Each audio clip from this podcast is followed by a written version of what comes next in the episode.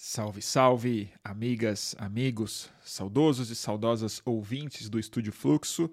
Aqui quem fala é Bruno Torturra e sigo aqui tirando o atraso a justos pedidos de muitos e muitas de vocês para colocar no ar a, o que estava faltando de Boletim do Fim do Mundo nas plataformas de podcast. E o podcast que vocês vão, o boletim, melhor falando, que vocês vão escutar a seguir, chama-se Aceita que Dói Menos. Aceita, aceita com S.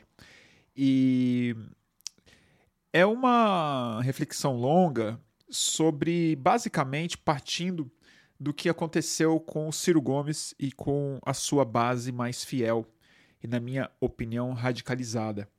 Eu acho que é uma conversa que estava sendo adiada dentro do boletim, mas acho que ela vai além do que o cirismo representou no período eleitoral, mas fala sobre uma dinâmica que eu acho muito decisiva, muito perigosa e muito pervasiva em outras áreas ideológicas também, que é a retroalimentação entre perfis e os seus líderes. E, então, eu não vou me alongar muito mais, essas introduções têm ficado muito mais longas do que o necessário e na próxima hora e alguma coisa eu explico melhor o que eu quero dizer. Então espero que vocês gostem. Boletim do Fim do Mundo aceita que dói menos. Ai ai, puxadíssimo. Muita ansiedade, né? Eu nem durmo direito. Nunca dormi muito bem mesmo, mas semana antes de eleição é muito puxado, gente. É... A sorte é que tá bem diferente de quatro anos atrás, né? Eu tô ansioso, mas não tô desesperado mais. Acho que bons ventos sopram, felizmente, de popa. E Datafolha seguro, alvissareiro, subida sutil do Lula, mas mais importante do que isso, estagnação do Bolsonaro, apesar do desespero completo de gasto, de esforço, crimes eleitorais sendo cometidos à torta e à direita, mentira, igrejas evangélicas é, a todo vapor fazendo campanha ilegal, diga-se de passagem, para o Bozo. Fez viagem, foi fazer campanha no, no velório da Rainha Elizabeth, foi fazer campanha na ONU, se ferrou, porque basicamente os seus militantes é, tiveram a, a presteza de demonstrar para o resto do mundo todo do que, que se trata o Bolsonaro. E aí o que, que acontece? A gente passa vergonha e é, acho que tem uma classe média. A gente vê isso claramente né, na, na subida do, do Lula entre pessoas que ganham entre 5 e 10 salários, mais de 10 salários. Eu acho que tem exatamente a ver com esse vexame internacional que o brasileiro precisa se ver fora para conseguir passar essa vergonha dentro.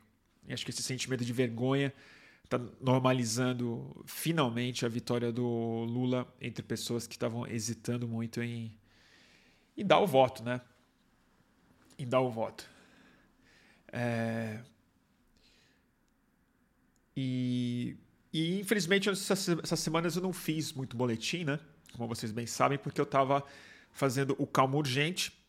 Tenho muito trabalho também fora disso, muita ocupação na vida e é trabalhoso fazer, fazer transmissão meio queima o neurônio, depois eu não durmo, é uma questão, é um trabalho difícil. E tava legal fazer o Calma é, Urgente, matando saudade da Alessandra e do Greg, já que a gente não estava se reunindo há um bom tempo. Mas é bom voltar para um boletim também. Tinha bastante gente pedindo. E vamos aí. Tô, vocês sabem, eu tô um pouco enferrujado, né?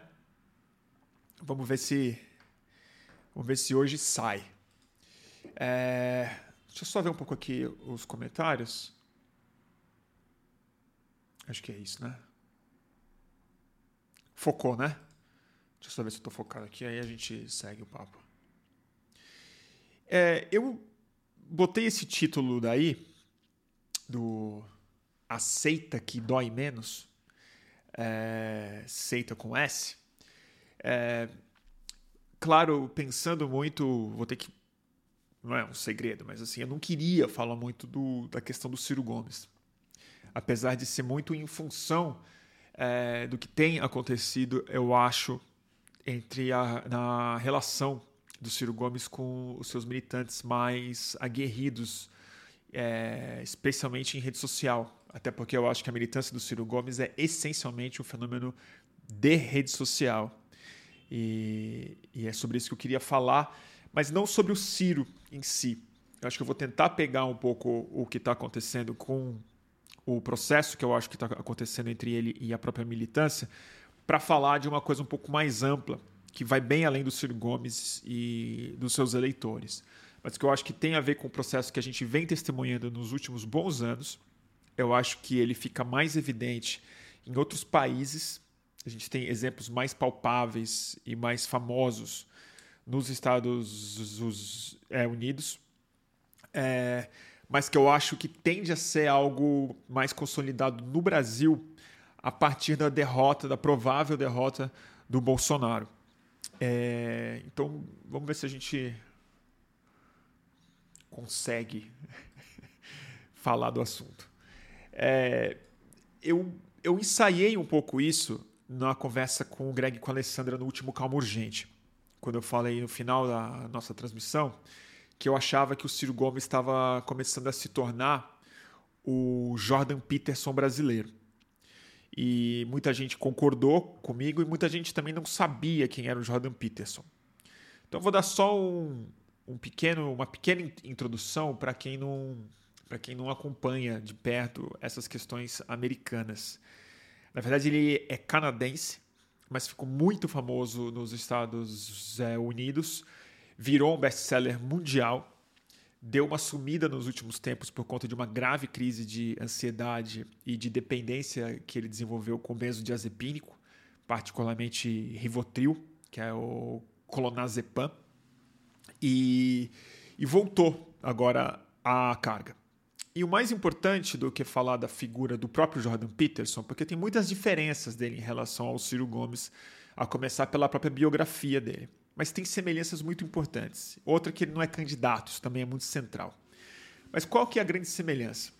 O Jordan Peterson, ele emergiu a fama dele é, depois de um episódio é, registrado em vídeo no Canadá.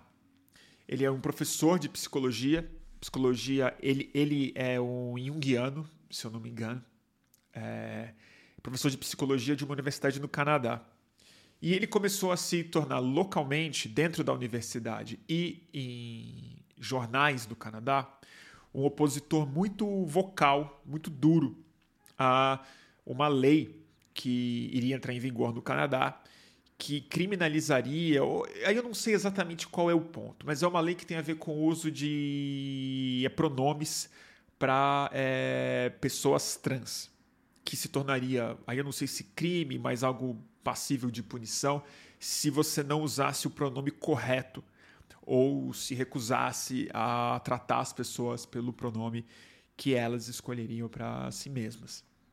E o Jordan Peterson é, começou a se opor a isso de maneira muito dura, é, entendendo isso não como um assunto de trans, como um assunto de gênero, mas como uma censura da é linguagem, com o Estado se sentindo no direito de avançar em cima da liberdade de expressão das, das pessoas e da construção do vocabulário. É, rapidamente ele ficou famoso por conta de um vídeo onde ele foi hostilizado por militantes jovens é, do Canadá que começaram a tratar ele como um extremista de direita a chamar ele de nazi, a dizer que ele era transfóbico, que ele era racista, uma série de coisas que não. E aí que está o meu ponto, que não necessariamente o Jordan Peterson nessa fase era. Eu até acho que ele é transfóbico em vários sentidos, mas ele estava sendo atacado com, umas, com uma virulência muito forte por uma militância particularmente caricata. E o fato dele responder isso de maneira muito tranquila e intelectualmente articulada fez com que rapidamente muitas pessoas que estavam insatisfeitas com o ambiente de é, com o ambiente cultural que começava a se formar há uns seis, sete anos atrás em torno das universidades americanas pegaram esse exemplo e tomaram como um símbolo exatamente do que estava errado com a esquerda e não com a crítica que o Jordan Peterson começou a fazer. E porque ele era um cara muito carismático e articulado verbal, é, verbalmente, o Jordan Peterson começou a rapidamente se tornar uma figura midiática e uma figura de rede social muito, muito influente. Não demorou. Opa, tem um, tem um gado aqui. Pera aí, deixa eu apagar isso aqui. Vamos lá. Ocultar o usuário do canal. Foi. Já foi o gado, pessoal. Deixa eu só pegar aqui alguma pessoa. Tem gado, né? Sumiu. Tem alguém aqui, deixa eu ver se eu dou para alguém aqui a administração da, dos comentários para poder apagar esse tipo de gado. Que loucura, né? Olha quantos comentários ele fez. Jurk, você está falando aqui, o Jordan Peterson fala de taxação de grandes fortunas. Jurk, calma, eu vou chegar lá. É, de reestatização da Petrobras? Não, ele não fala disso. Mas o Ciro Gomes quase não está falando mais disso também, né, Jurk? Está falando de aborto, está falando de esquerda que cheira cocaína, está falando de bairros que a esquerda não mora, diga-se de passagem, como o Leblon. Está indo no Monarque falar merda, muita merda, não, não, não pouca merda. Então, certamente não estaria fazendo essa live se o Ciro Gomes estivesse eh, falando sobre taxação de grandes fortunas e não dizendo que o PT é uma organização criminosa e nem elogiando o Enéas, né? no programa, no, num cara de muita, muita influência dentro da extrema-direita jovem no Brasil, como é o rapaz com o nome de bicicleta. Mas eu vou chegar lá. É, o Jordan Peterson, rapidamente, ele se tornou uma figura muito importante é, na conversa de rede social, na conversa digital. E isso é uma coisa muito importante, porque ele começou a ser exaltado como um intelectual público em um espaço de audiências de massa, mas completamente descolado de todo o resto da intelectualidade pública ou acadêmica. Ele não estava dentro, e isso não é um problema. Mas o Jordan Peterson ele se tornou um influenciador, um influencer, na verdade. Não no sentido é, rasteiro da palavra, mas ele se tornou o porta-voz, aí é que está, de uma insatisfação social que se expressava muito mais através da é, emoção, mas havia uma demanda reprimida por um discurso intelectual que justificasse o tipo de incômodo, às vezes raiva, às vezes ódio mesmo, e às vezes insegurança que estava latente numa, num público particularmente jovem e particularmente masculino. Com o tempo, e acho que o Jordan Peterson é o exemplo mais claro disso, mas a gente consegue observar isso com muitas pessoas e muitos políticos também, inclusive políticos de esquerda. O que acontece é que há uma retroalimentação muito forte. Tanto é, uma, uma retroalimentação positiva no lado que concorda é entre si, porque o Jordan Peterson começa a assumir um papel que transcende muito o papel de influenciador e começa a se tornar quase uma figura é, paterna que, que organiza esse é, discurso e serve como um, um totem em torno do qual ser fã dele ou odiar ele se, se torna em si um sinalizador e um organizador de é, identidades é, que se define especialmente na dinâmica de rede social, que não acontece necessariamente em outros ambientes intelectuais ou ambientes de comunicação. Mas por conta da extrema influência dele e por conta da relevância do que ele falava num ambiente cultural inflamado, que naquela época era particularmente inflamado, essas questões de universidade, é, foi a explosão da questão de gênero. E o que aqui a gente chama de identitarismo, que o Ciro chama de maneira muito pejorativa e parte da direita chama de maneira muito, muito pejorativa, nos Estados Unidos isso é chamado muito de esquerda é, woke. É, muita gente imagino que aqui saiba. mas não é um termo que é usado no Brasil particularmente. O que acontece é que essa retroalimentação que, que existe, uma nessa comunidade que se fecha, mas sobretudo por conta também de um ódio que vem de fora, acaba fechando essa comunidade muito mais e a coisa começa a se radicar muito, começa a se radicalizar muito rapidamente por conta desse feedback é positivo, que é essa construção, autoconstrução de identidade fechada dentro do próprio universo acaba proporcionando. É, eu acompanhei bem isso. É, eu vi essa evolução é, com muito interesse, na verdade.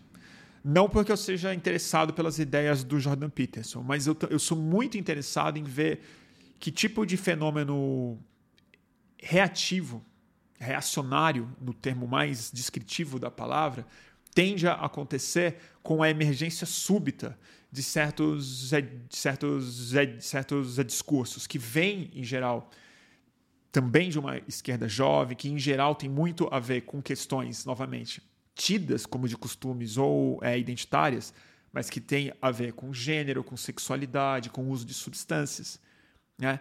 tem a ver com ideias, com ideias radicais e também com a recuperação de algo que para o Jordan Peterson era central, do marxismo como uma como uma filosofia, uma leitura econômica, uma leitura da sociedade que voltou a organizar a a cabeça de muito jovem universitário. E o Jordan Peterson rapidamente passa do, do é, discurso sobre liberdade de expressão nos é, pronomes e faz algo que eu acho que está acontecendo de maneira muito rápida também numa camada do cirismo no Brasil, que é ele começa a, a partir de uma crítica pontual, ela precisa ser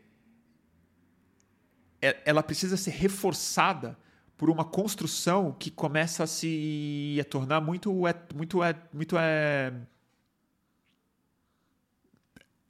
é totalizante na maneira como a, como, o, como a sociedade inteira começa a ser lida.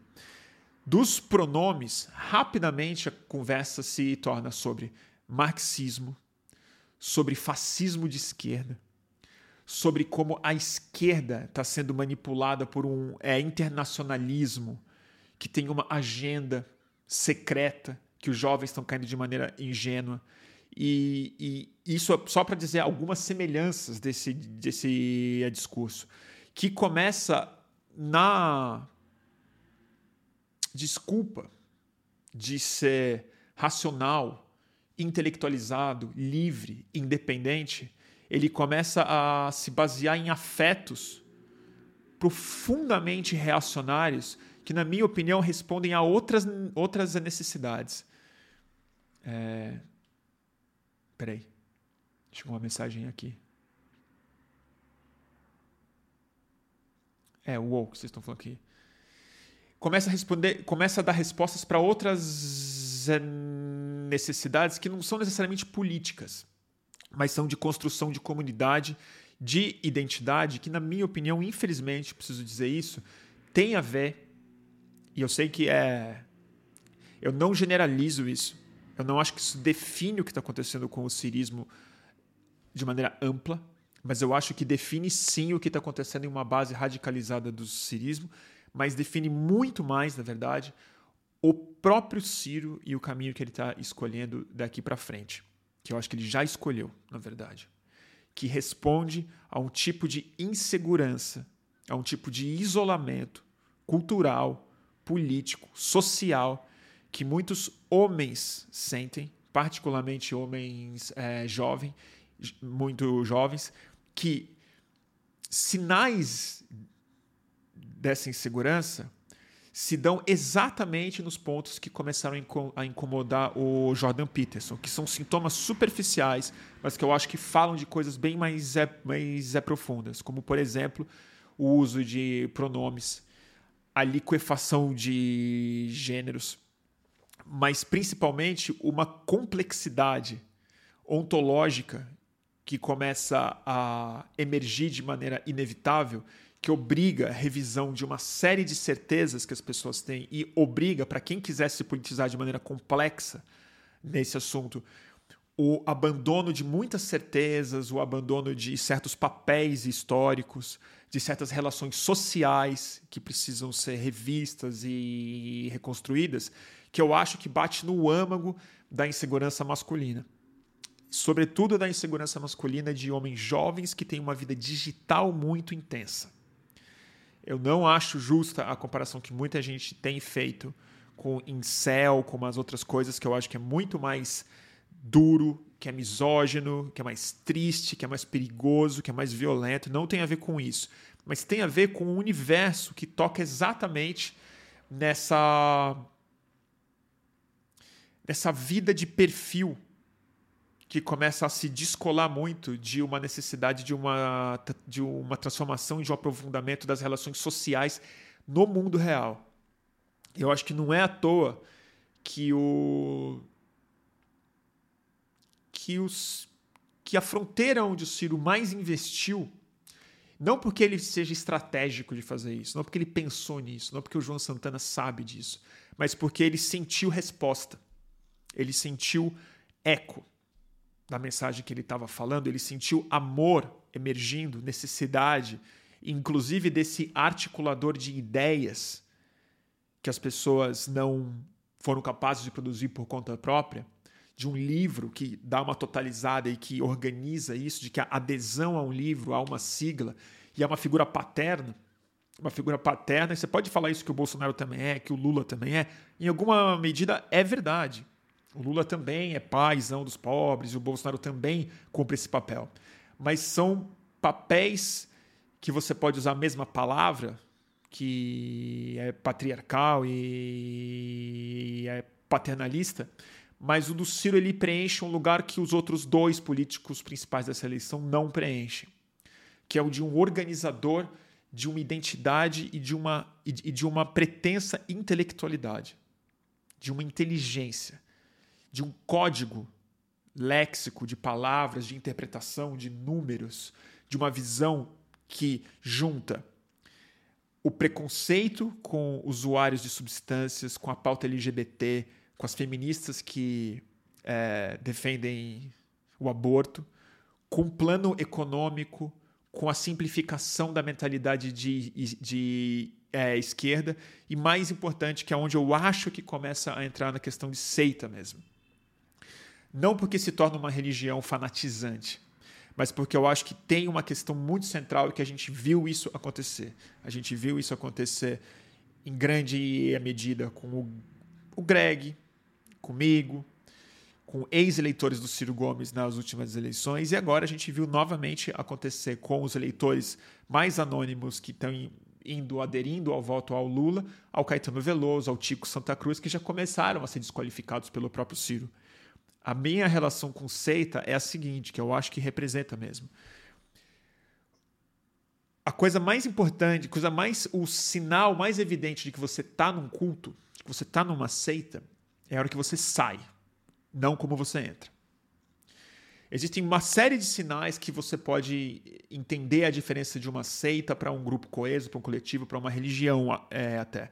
Mas a hora que a pessoa se retira, ela é tratada é, de maneira muito agressiva, como um apóstata. E, em geral, isso é muito doloroso para quem sai.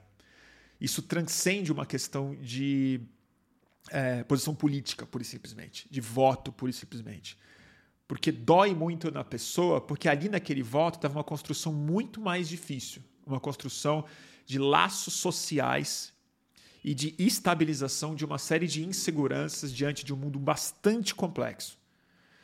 E quando a pessoa sai, em geral, ela não só se sente muito mal, o preço é muito alto para ela mesma de sair, mas ela é atacada de maneira muito dura, emocionalmente muito dura.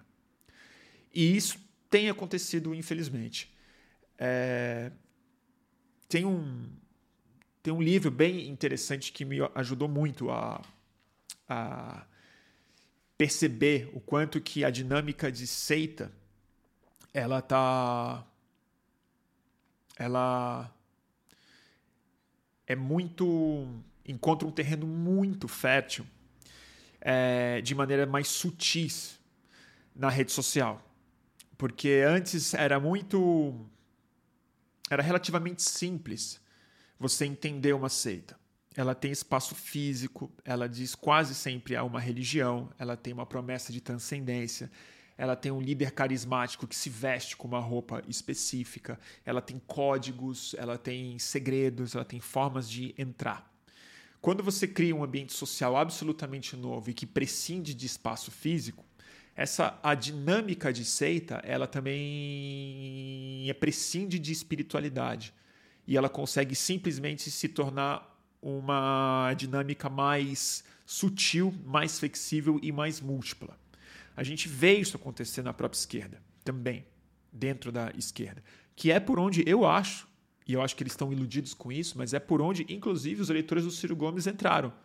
Parte deles, não todos. Parte deles entraram numa dinâmica de seita pela própria esquerda, pela ideia de ser de esquerda, por uma interpretação de esquerda. E essa confirmação, essa, esse aterramento e essa estabilização da é, insegurança, novamente, sobretudo insegurança masculina, ela, ela abre a caixa de Pandora. Ela começa a precisar justificar tudo que possa penetrar e ser crítico e ser e impor um choque de realidade dentro dessa estrutura de pensamento e dessa comunidade que se forma e que se reforça o tempo todo, ela começa a ter que adaptar a sua própria narrativa de é, realidade para repelir a própria realidade, para repelir as próprias. É...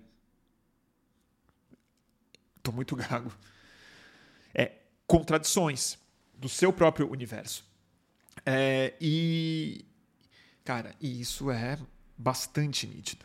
E o que acontece é que essa dinâmica baseada em reação, por definição, ela é reacionária.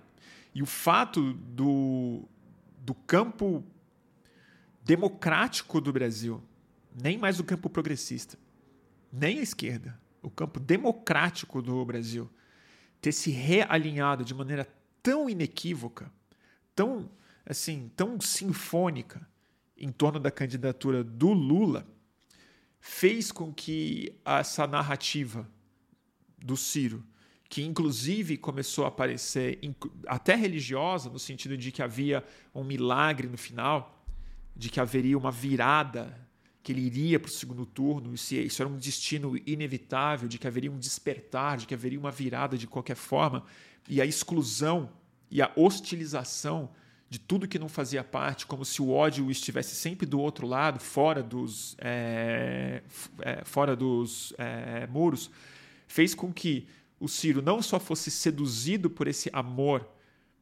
que essa insegurança de muita gente projetou no Ciro Gomes, mas o Ciro Gomes, isso que é o mais importante, reprojetou a insegurança dele próprio em cima dessas pessoas. E isso é o mais injusto. Isso é o que eu não perdoo do Ciro porque claramente o Ciro também está é, com sérios problemas de, de insegurança, de ego, de uma certa ferida que transcende muito a inteligência dele. Que eu até acho que ele tem. Não acho que ele tem tanta assim quanto ele, quanto ele acha. Mas transcende muito a racionalidade política do Ciro Gomes. Eu acho que ele claramente ele foi sequestrado pela própria eh, dinâmica que ele fomentou. E para corresponder a expectativas não políticas, mas a expectativas emocionais que estão projetadas nele por uma base pequena e que hoje não espera outra coisa do Ciro Gomes a não ser expressar muito mais crítica e muito mais raiva ao campo progressista do que ao próprio Bolsonaro. Muito mais projetando no, no campo que, em tese, está impedindo que o Ciro Gomes cumpra o seu destino e reorganize o país de acordo com o quê? Com o seu livrinho. E é um livrinho, vamos dizer. Não é que o Ciro Gomes construiu o. Né? É que ele escreveu ética do Spinoza, né? não é que ele escreveu os três volumes do Capital, não é que ele estabeleceu diretrizes macroeconômicas é, merecedoras de um prêmio Nobel, né? Assim, o cara escreveu um, um livrinho requentado de um monte de coisa que não só ele, mas muita gente diz na segunda metade do século XX, né? E que tem coisas absurdas dentro desse plano. Mas mesmo que ele fosse um plano, vamos dizer, um plano impecável, é um livrinho, né? E é... e agora se tornou eu acho que parcialmente por um cálculo, mas essencialmente por uma, um problema psíquico emocional, ele está de olho no espólio do bolsonarismo depois do Bolsonaro, que é o que ele está atrás desde que começou essa campanha. Ele achava, e os ciristas também, que ele iria tirar o Bolsonaro do segundo turno, não o Lula. Não o Lula. Mas para isso, eles criticaram quem? o Lula, muito mais que o Bolsonaro. Ao ponto de agora o Lula ser o fascista e não o Bolsonaro. Outra coisa que ele disse né, ontem. É... Essa escolha é uma escolha desastrada, é uma escolha errada, é uma escolha que denota falta de inteligência mesmo. É... Porque é evidente que o antipetismo tem dono. E ele supunha algo muito equivocado que é o bolsonarista é racional. Quando ele visse um candidato melhor que o Bolsonaro expressando o mesmo ódio ao Lula, o Ciro achava que o bolsonarista faria uma conta racional e falava: ah, esse antipetista é mais do meu gosto. Esse antipetista sabe usar talher, é mais inteligente, ele escreveu até um livrinho. Eu vou votar nele, eu vou dar essa chance para o Ciro Gomes. O que ele não entendeu e ele se recusa a entender até hoje, falando que nós somos os irracionais, os simplificadores e os mentirosos, na verdade, é que o bolsonarismo, essa é a burrice do Ciro Gomes, o bolsonarismo não é o antipetismo. Não foi o PT que criou o Bolsonaro. O Bolsonaro não é uma resposta ao PT. O bolsonarismo é uma resposta à complexidade e à mudança ontológica do país, da história do país que precisa ser revista, da ideia do que significa ser brasileiro. Ela é a recuperação da insegurança do macho recalcada e agora expressa de maneira violenta, né? Do genocídio brasileiro que não quer se olhar no espelho, né? E de uma série de necessidades que não era o PT que expressava, mas era uma transformação social no Brasil que o PT, de maneira sutil, mas, decis... mas, mas ainda assim clara, começou a permitir com a mudança de, de frequência social nas é, universidades, né? com a ampliação de um campo e de uma coalizão social cheia de contradições, erros e falhas, mas que representa uma sociedade muito mais complexa do que a que o bolsonarismo é capaz de responder. E mais importante do que isso, uma sociedade que foi o que instigada a sentir ódio e a legitimar o ódio como motivação para o voto durante e depois da Lava Jato, durante e depois da simplificação e da criminalização da própria atividade política e no vocabulário que foi criado pela Lava Jato, que hoje sobrou exclusivamente na boca do Ciro Gomes, que nem o Bolsonaro mais usa, porque vê que não está dando resultado. E o que acontece é que ele achando que o bolsonarismo era apenas o antipetismo, ele foi se tornando o representante de algo que vai sobrar depois do Bolsonaro, que é o afeto bolsonarista, que é o afeto reacionário, que simplifica todas essas inseguranças, essas raivas mal expressas, mal elaboradas em terapias, e seja ela individual ou é coletiva, na falta de honestidade de olhar essas questões de frente no país embebida na própria vaidade, que também é uma coisa clássica de militantes digitais, que não percebe, mas quando estão no Twitter, e a gente também faz isso, todo mundo que está no Twitter faz isso. A gente está conversando muito mais com o espelho do que com a gente imagina. Mas o problema é que, na medida que o plano deles foi dando errado, em vez de encarar que deu errado, eles se fecham cada vez mais na energia reacionária, reativa, no plano que não deu certo, externalizando todo o mal, entendeu? E quando você olha, a gente chega nesse ponto. O, Bolso, o Ciro Gomes ontem elogiando o Enéas, porque ele entende que ainda está no bolsonarismo órfão, porque o Ciro já entendeu que o Lula vai ganhar a eleição. Ele já entendeu. Essa burrice ele não tem. Ele sabe. E os ciristas também sabem.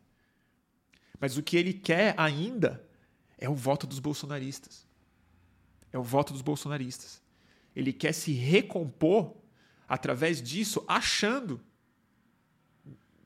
não sei se ingenuamente, mas eu acho que ele não é, é ingênuo, mas vaidosamente achando que ele vai ser capaz de, com a energia de direita, com o argumento de, de a direita, estabelecer uma política no país de esquerda e antissistêmica. Ele acha que ele vai romper o monopólio do, do grande capital financeiro global no, no é, país, elogiando o Enéas do Monarque. E tem cirista que acredita nisso. Que acha que a gente é que está exagerando. Chamando Lula de fascistoide, só todo o campeonato, chamando a gente de fascista, falando que os artistas cariocas cheiram cocaína ou estão com a vida ganha, a cultura está com a vida ganha. Está dizendo isso. Não sou eu que disse, foi o Ciro Gomes que disse isso, e achando que isso vai dar bom resultado. Que isso é a. E aí ele se prova um péssimo político. Péssimo político. Por quê? Não como candidato, nem como líder, mas como intelectual que ele, que ele julga ser. Como intelectual que ele julga ser. Que é o seguinte: ele não entende que política é feita de afeto, não é feita de argumento. E esse é o afeto que tinha que ter sido solapado nessas eleições. Essa é a calma que o Brasil tinha que ter estabelecido. Em torno do Lula? É claro que sim. É claro que sim. Porque foi o Lula que aglutinou não só votos, mas todo o campo político democrático do Brasil.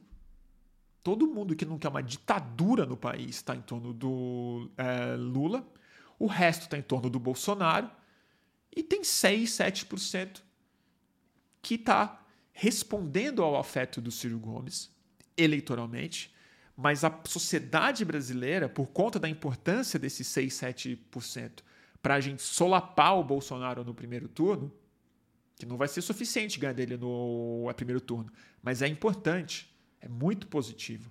Então, por isso que o Ciro Gomes e a, e a base dele é tão importante. E é por isso que o afeto que esse número pequeno dele irradia para a sociedade toda impacta tanto na minha cabeça e na cabeça de muita gente que está lendo essa situação também com muita tristeza. Porque os bolsonaristas continuam sendo justificados pelo Ciro Gomes.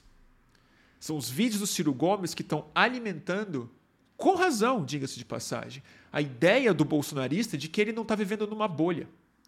De que até o Ciro Gomes acha o que ele, bolsonarista, acha. Que ele não está sob a influência de um, é, de um líder populista imbecil, miliciano e analfabeto como o Bolsonaro. O Ciro Gomes também acha. O Ciro Gomes também repete isso. Gente que se considera, gente jovem, de esquerda, que se considera inteligente, responde a isso também. E o meu ponto é o seguinte: isso tem muito mais a ver com um problema de insegurança que todo mundo, todo mundo tem hoje em dia. Todo mundo tem hoje em dia. Mas que se se encontrou nessa retroalimentação muito negativa. E vai ser uma tristeza ver o que, acontecer, ver o que vai acontecer nos próximos anos, na verdade, com esse pessoal. Porque eles vão manter esse afeto que deveria ter sido enterrado com é, com o Moro, com a derrota do Bolsonaro, com a judicialização da, das questões do Bolsonaro. Tem que ser preso, certo? Tem que ser preso o Bolsonaro, tem que investigar. E vai sobrar o quê para essa paixão toda? Vai virar autocrítica? Não vai. Vão se sentir vítimas. Como em geral, todo membro de seita se sente vítima quando a realidade bate na porta. Os exemplos são fatos. Acaba mal. É,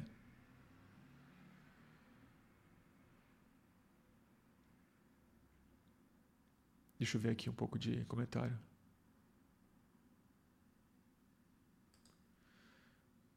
Deixa eu ver um pouco de comentário de vocês aqui.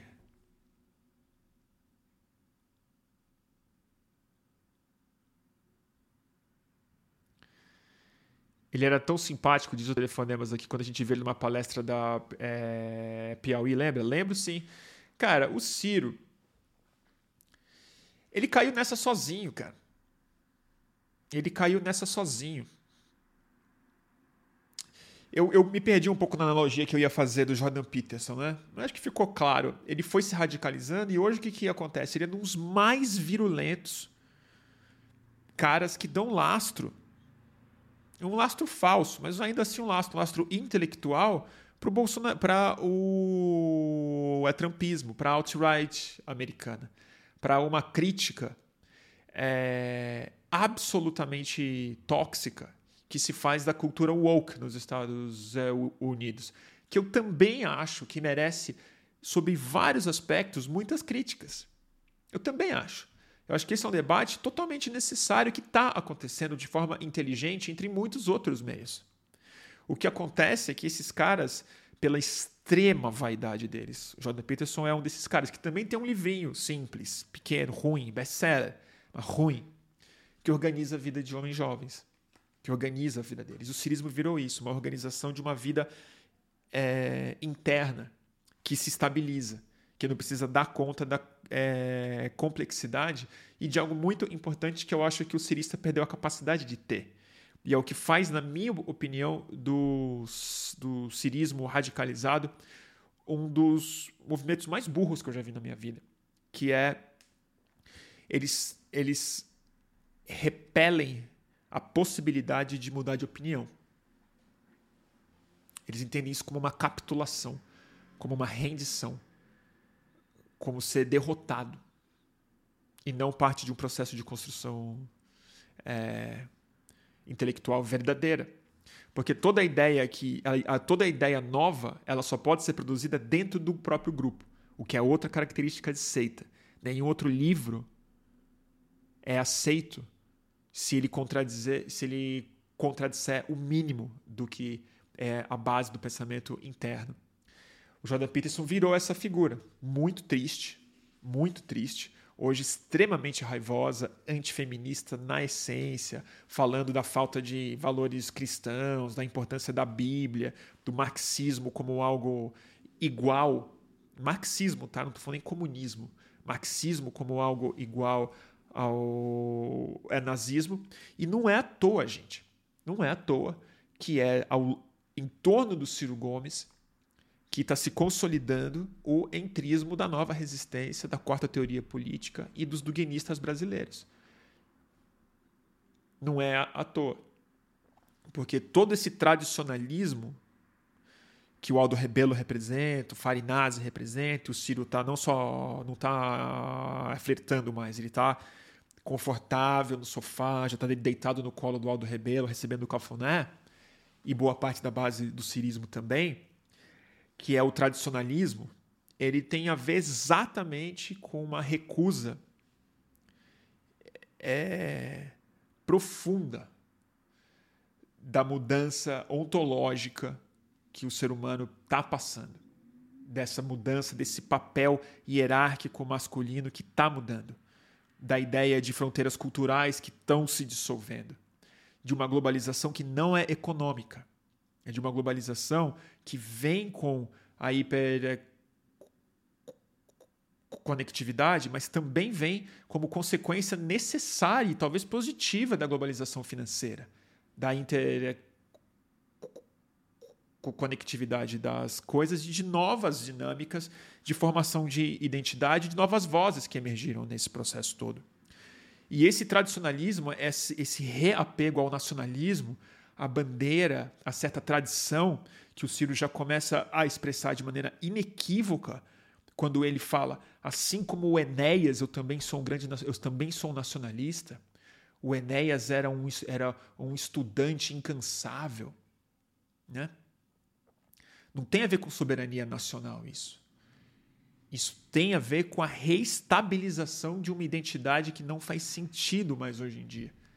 Que está muito bem representada de maneira perigosa e violenta numa extrema direita que, por ter dois ou três aspectos economicamente e é populistas, se enganam que são de esquerda. Estão sendo manipulados, inclusive.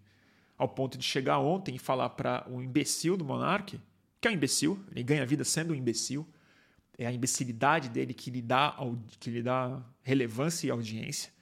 É, isso é importante de dizer, porque assim, é, a imbecilidade dele ela é espelhada, então o fato dele ter conversas com uma mentalidade ignorante, ela é atraente uma para quem é e também tem essa insegurança e também empodera o burro né? Porque aquela repetição dele do lugar é do lugar é comum, como se fosse uma conclusão própria, como se fosse a defesa de um tipo de liberdade atrai público, mas a imbecilidade dele também é atraente para quem não é imbecil.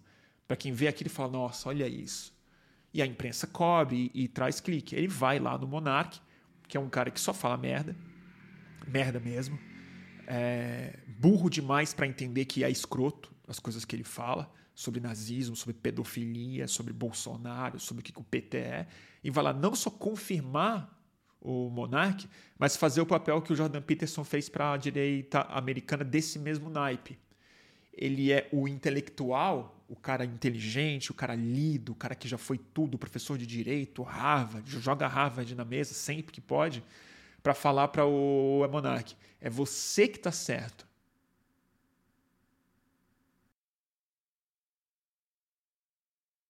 O Democrático Político Brasileiro, Marina Silva, Caetano Veloso, Miguel Reale Júnior, o FHC, o Lula, a USP, o Vladimir Safatli, todos os escritores, todos, todos os movimentos de jovens de periferia, todos os rappers, todos os cantores de funk, todos os críticos do Monark, todos os estudantes.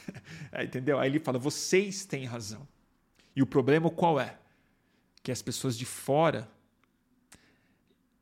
ou não entenderam o que a gente está falando, porque no final de contas elas são incultas, outra expressão que o Ciro Gomes usa com muita frequência, ou elas foram seduzidas pelo encantador de serpentes, o maior bandido que o Brasil já viu, a cabeça dele, e que pariu o Bolsonaro. E quem é o bolsonarista aqui? Quem que sobrou com esse discurso na mão? Então é o seguinte, gente, é, valorizo muito com muito respeito aos ciristas que corajosamente estão vazando dessa publicamente, estão virando o seu voto de maneira responsável, de maneira clara, e estão com carinho, como o Tico Santa Cruz fez hoje, dando um alerta para o Ciro Gomes, que ele está errado, ele está viajando, está matando a carreira política dele. Ele está matando a carreira política dele exatamente porque ele acreditou no que havia de mais. Não digo tóxico, porque não é a palavra que eu estou buscando. No que havia de mais. É, de emocionalmente mais necessitado na sua base. Ele acreditou que o seu maior fã é, era o mais politizado ele acreditou que o seu maior fã era o seu maior tesouro que ele tinha. ele não viu que, na verdade, não só o fã, mas ele, Ciro Gomes, também estava muito mais preenchendo uma necessidade é, emocional do que construindo uma trajetória política real. A prova disso é que o Ciro Gomes nem ousa fazer passeata, nem ousa fazer comício. Que não vai ninguém, cara. Não vai. Esses votos estão dispersos, eles se realizam em rede social, particularmente no Twitter. E é isso. E eu acho até que isso não define o movimento inteiro, não define o eleitor do Ciro. Define essa essa energia que hoje ele expressa de maneira muito clara, cada vez mais verborrágica, cada vez mais triste, é, e representa um legado que vai ficar que essas pessoas não vão parar depois da derrota. Eles vão continuar nos seus coletivos, vão reinterpretar as ideias da nova resistência, vão reler o PND, vão ficar, enche... vão ficar falando sobre isso. E eu acho que vai ter eco para o futuro. O Ciro vai pegar o espólio eleitoral do Bolsonaro? Não vai. Não vai. Os 30% de votos do Bolsonaro não estão, não estão disponíveis para o Ciro Gomes. Não estão. Eles estão disponíveis para gente real de extrema direita, coisa que o Ciro Gomes nunca vai conseguir ser de verdade, porque ele não tem biografia para isso, ele não tem nem é, ele não convence, ele não convence como fascista brasileiro. Isso é um elogio, tá?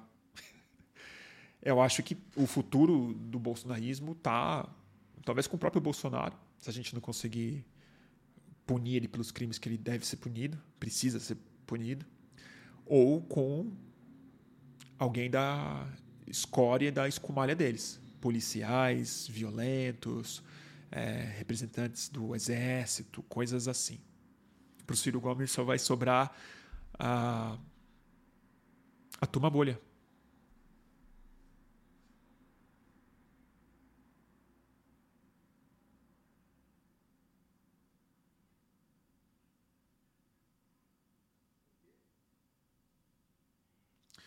O Juro que tá falando aqui, o Bruno tá empenhado na campanha do Alckmin. Ô, Juro, que, que triste falar um negócio desse. Que triste. Não tô fazendo campanha pro Alckmin, não.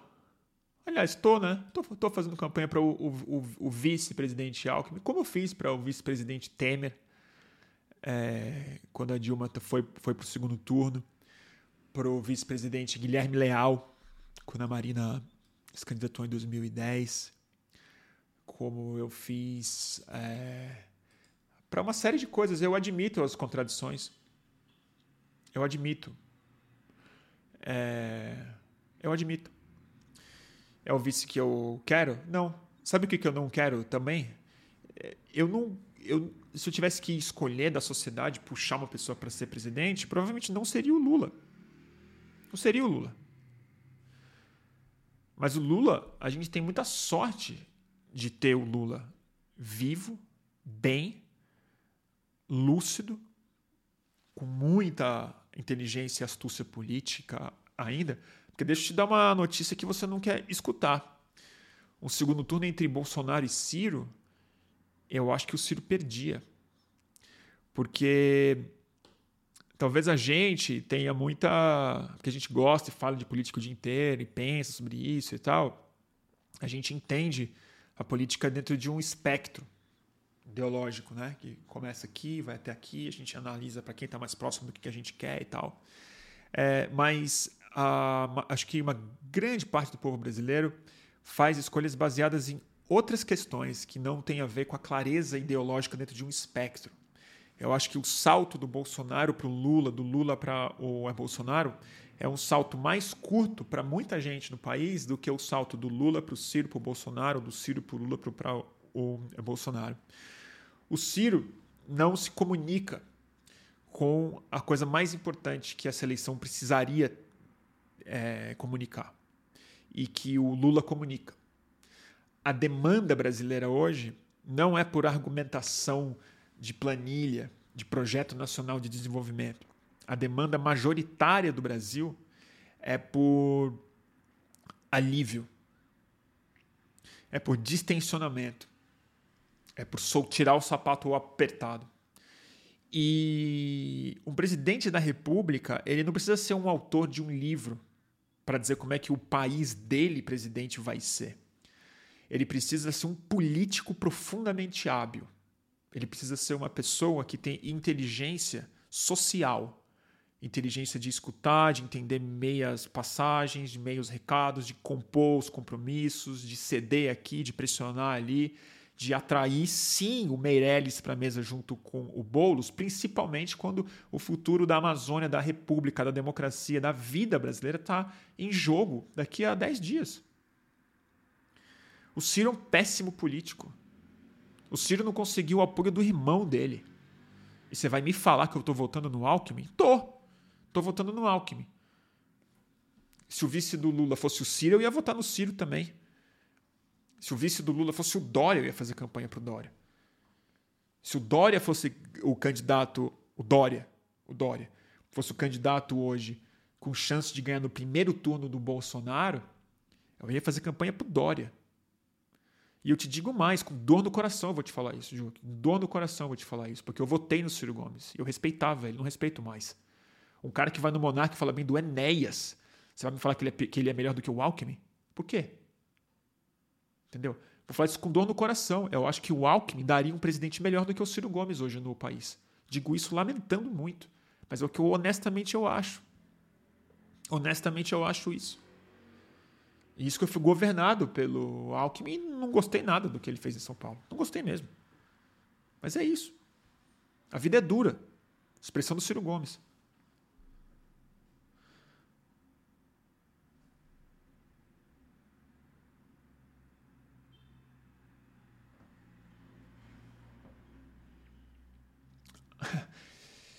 Olha, Jurk, eu vou. Eu super te respeito porque a gente se conhece aqui do, do boletim tem muito tempo, você frequenta. Eu acho ótimo que você está aqui ainda debatendo comigo. Mas esse comentário que você fez aqui, você deveria pensar muito sobre ele. Sobre o preconceito enorme que está embutido nele. E o quanto você está acreditando no Ciro Gomes. E o quanto você deveria repensar isso de maneira livre, por sua conta não acredita no meu argumento, não precisa ir para o Twitter brigar. Mas assim, você acabou de falar, a única razão pela qual o Lula é tão popular é porque a maioria do povo é simples, é como ele. Se vê representado, não tem explicação mirabolante. Juro que não sei se você. É, primeiro, assim, essa é uma. Essa é uma você falou com certo eufemismo um preconceito gigantesco que está no cirismo. Conceito gigantesco que está no cirismo, tanto em relação ao Lula, mas principalmente em relação ao povo brasileiro.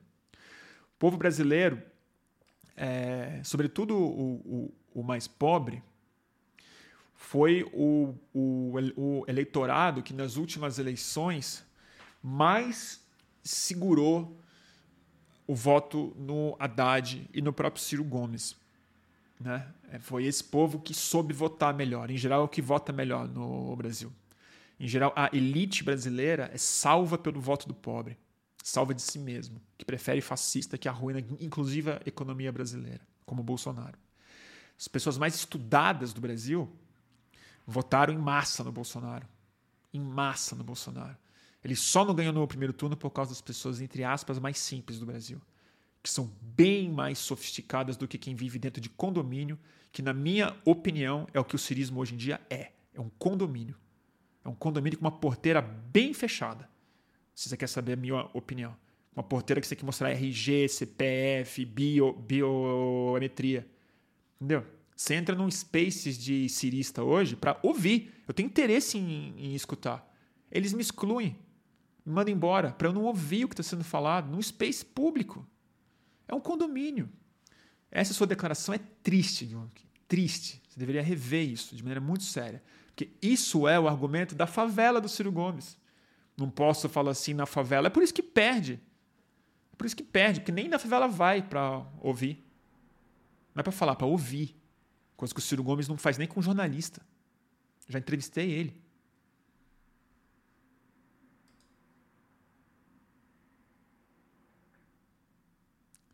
E digo isso assim, bravo, porque eu acho a sua declaração péssima.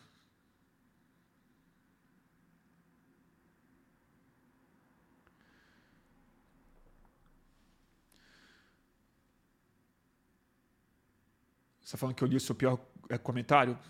Eu lamento, Juque, mas poxa, esse comentário tem que ser respondido mesmo. Os, os outros eu não li, tem, é que tem muito comentário. É... Deixa eu ver aqui.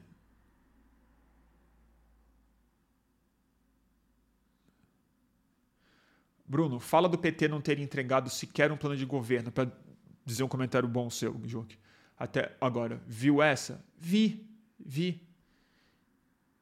Eu não estou preocupado com isso. Eu não estou preocupado, Diogo.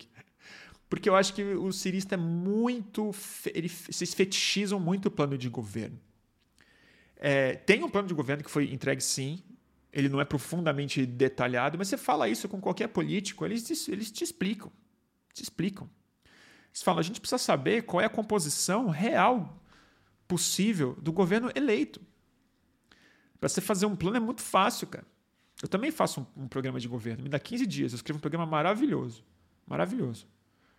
Reestatização de banco, confisco de todo mundo que tem mais de não sei quantas centenas de milhões, pega tudo para o governo. É um bom plano. militarização do IBAMA, fecha o exército. Minha leitura política, assim, eu posso realmente fazer um plano maravilhoso, publicar um livrinho até. Plano de desenvolvimento global. Reflorestar o mundo inteiro, pegar a Amazônia inteira e dar para os indígenas como um estado soberano. Entendeu? Pega o Pantanal e devolve para as onças, expulsa tudo que é fazendeiro de lá. É um plano maravilhoso. Eu queria viver, eu queria viver nesse país, no que eu planejei. mas eu não sou ingênuo o suficiente de, de me candidatar à presidência da República.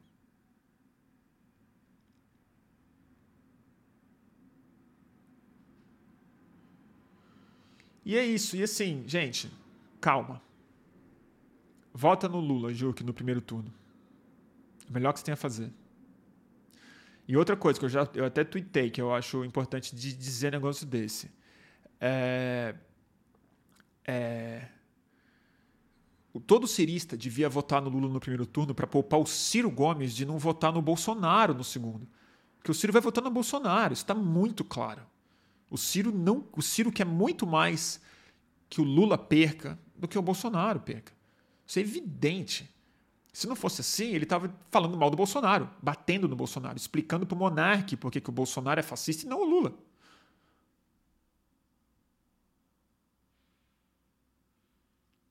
vota no Lula pelo Ciro. Esse é o meu argumento final. Não sei se fez sentido. É, tem que pegar no tranco. As, a, pegar no tranco, às vezes, o boletim.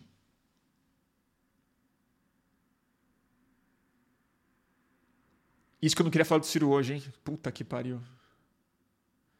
Mas é isso. É que o Ciro é. O Ciro também, né? Ele, pô, ele. Vocês me pe... os, os ciristas me, me pegaram para Cristo, gente. Jurk, então a gente está falando a eleger pessoas e não ideias? O cargo mais alto do executivo é isso? Duas coisas. Sim, a gente está fadado a eleger pessoas é, nesse modelo de democracia, o que não significa que elas não tenham ideias e as ideias não estejam embutidas em pessoas. Mas uma democracia profundamente disfuncional, imperfeita como a nossa, ela, infelizmente, ela tem muito disso mesmo, sobretudo nos cargos majoritários. Agora, dizer que o Lula não tem ideia, eu me lembro da pior frase que o Ciro falou naquele, naquela live fatídica com o Greg, passou meio despercebida pela maioria das pessoas. Mas ele falou pro, pro Greg: vem, vem comigo, não vai, não vai votar num ignorante. Quem acha o Lula ignorante é meio burro. Né? Porque assim, é se iludir muito com Harvard, gente. Porque eu não sei quantos anos você tem, Jurk, mas eu, infelizmente, tenho idade o suficiente para ter sido adulto na eleição do Lula há 20 anos atrás. Há 20 anos. E eu vi a bucha que o Lula teve que pegar pela frente como presidente da República.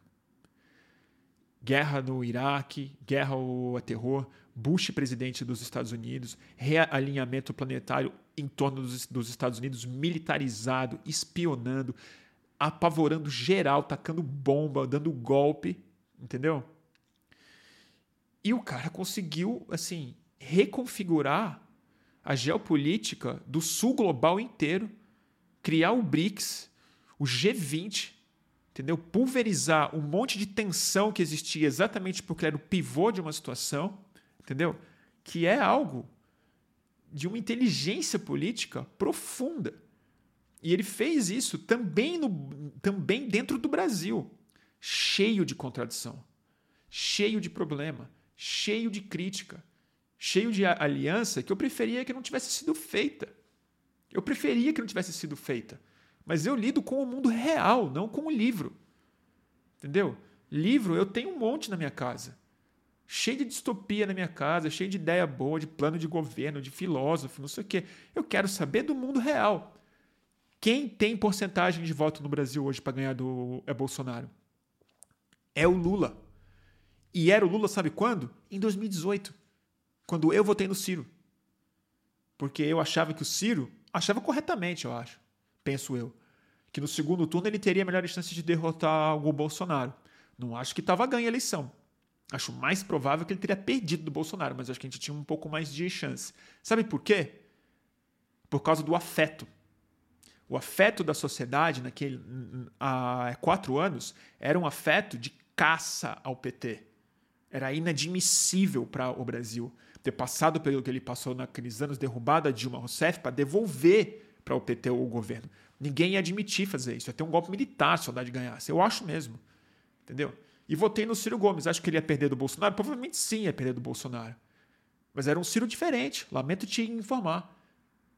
Era um Ciro que defendeu a Dilma Rousseff no impeachment, que tinha mais apoio ao, ao lado dele. Sabe quem era a vice dele? A Cátia Abreu. Que é pior que o Alckmin. Desmatadora. Fazer o quê? Madrinha da Dilma Rousseff. Que fez o quê? Que fez Belo Monte que eu acho o maior crime cometido no Brasil no, no século XXI, se quer saber a minha opinião.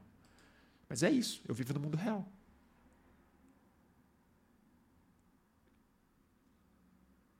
Vamos ler outras perguntas aqui. Eu estou tentando virar um voto. É isso, gente, desculpa, mas é que cada voto conta.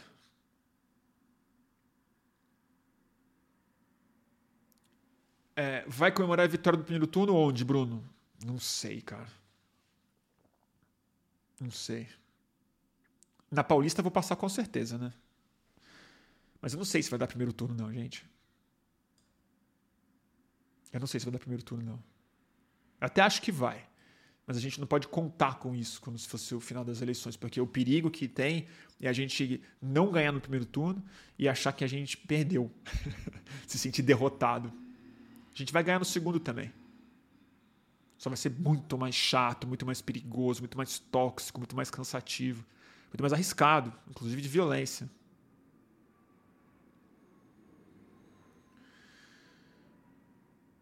Tá bom?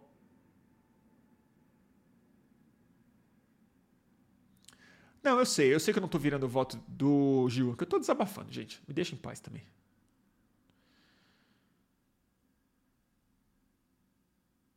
Deixa eu ver aqui. Tem muito comentário, alta audiência hoje. Que, que loucura. Deixa eu ver aqui uma coisa. Tem que ver os comentários aqui.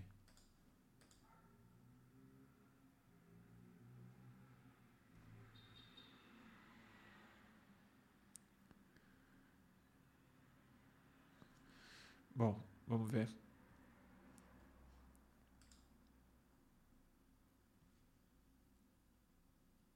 Bom.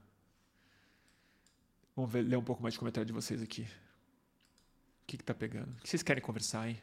Eu tô meio. Tô muito cansado também, gente.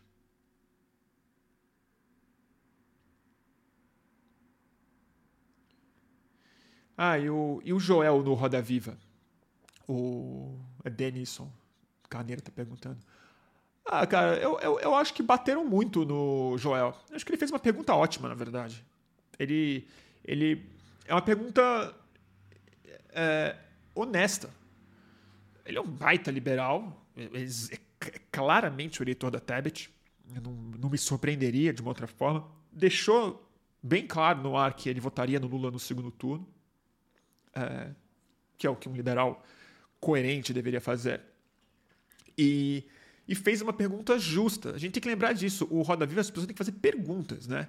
E a, e a resposta que o Levitsky deu foi preciosa. Não foi uma lacrada, nem na pergunta, nem na resposta. Foi muito honesto. Assim como o Gil vem debater comigo, eu espero que eu tenha respondido respeitosamente a ele. É...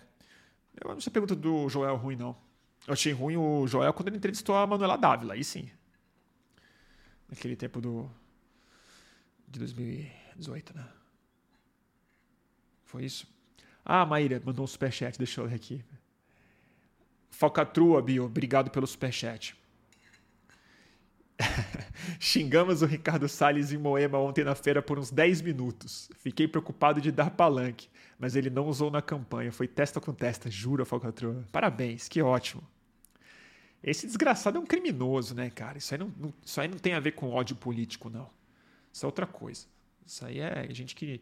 Só o fato dele estar tá andando na rua, eu acho o fim da picada. O cara desse tinha que estar tá enfiado num bunker, fugindo de.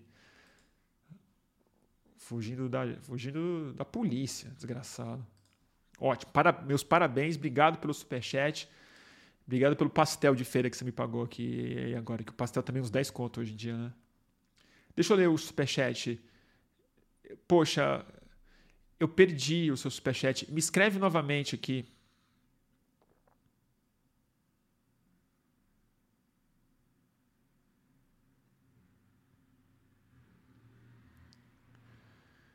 Ai, caramba, vocês estão fazendo perguntas muito difíceis. Puta, desculpa, deixa eu pegar o superchat aqui seu. Caramba. Puta, perder superchat é foda, né? Porque a pessoa faz a contribuição.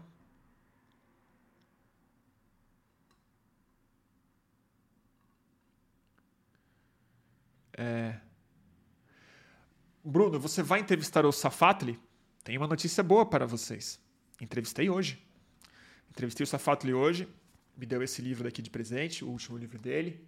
O último não, que foi relançado agora, né? Não é o último. Deu um autógrafo e tudo.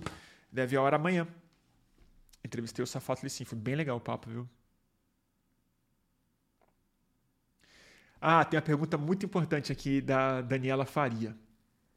Bruno, o Boulos vai conseguir puxar o Safatli sonhando com o Safatli aqui em Brasília? Pois é. É importante falar sobre isso. O Boulos, assim como acho a Samia, a Erika Hilton e tal, vão ser provavelmente grandes puxadores de votos.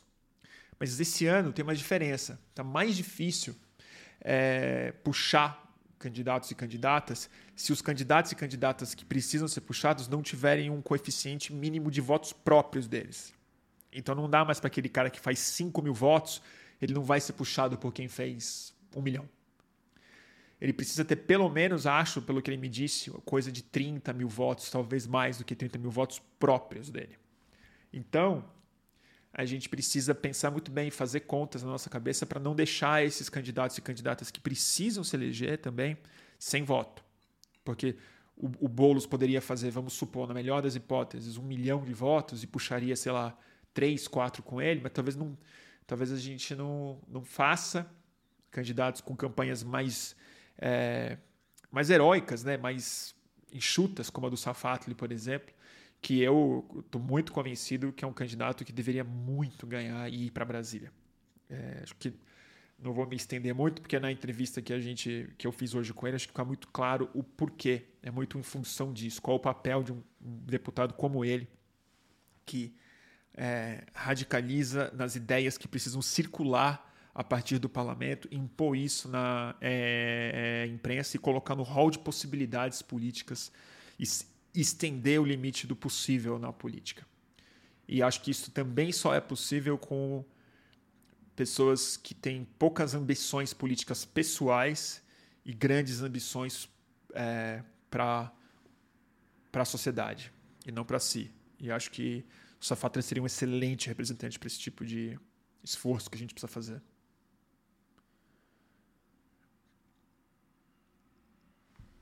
Com vídeo conversa com o Safat? Não. Eu não estou conseguindo fazer entrevista em vídeo porque eu estou preferindo fazer pessoalmente. É, e eu estou sem equipe, estou sem equipamento, filmar em vídeo é outra, outra dinâmica. E quando você não filma, a conversa flui de outro jeito. Eu estou querendo retomar o tipo de entrevista que eu fazia quando eu era repórter de revista, que são conversas mais mais solta, sem pergunta, com começo, meio e fim. Que em vídeo não funciona muito bem.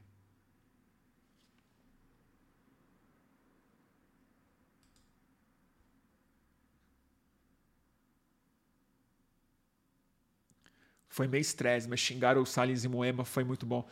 É, me diz outra coisa, Falcatrua. É, como é que o público em volta reagiu? Como é que os, os o pessoal da feira conhecia ele? Como é que é?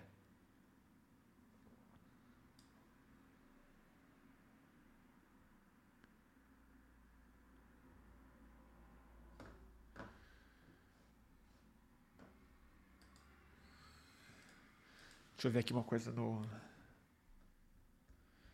Eita, nós. Tá dando algum problema aqui, peraí. Só me dá 5 segundos para checar o negócio. É duro, viu?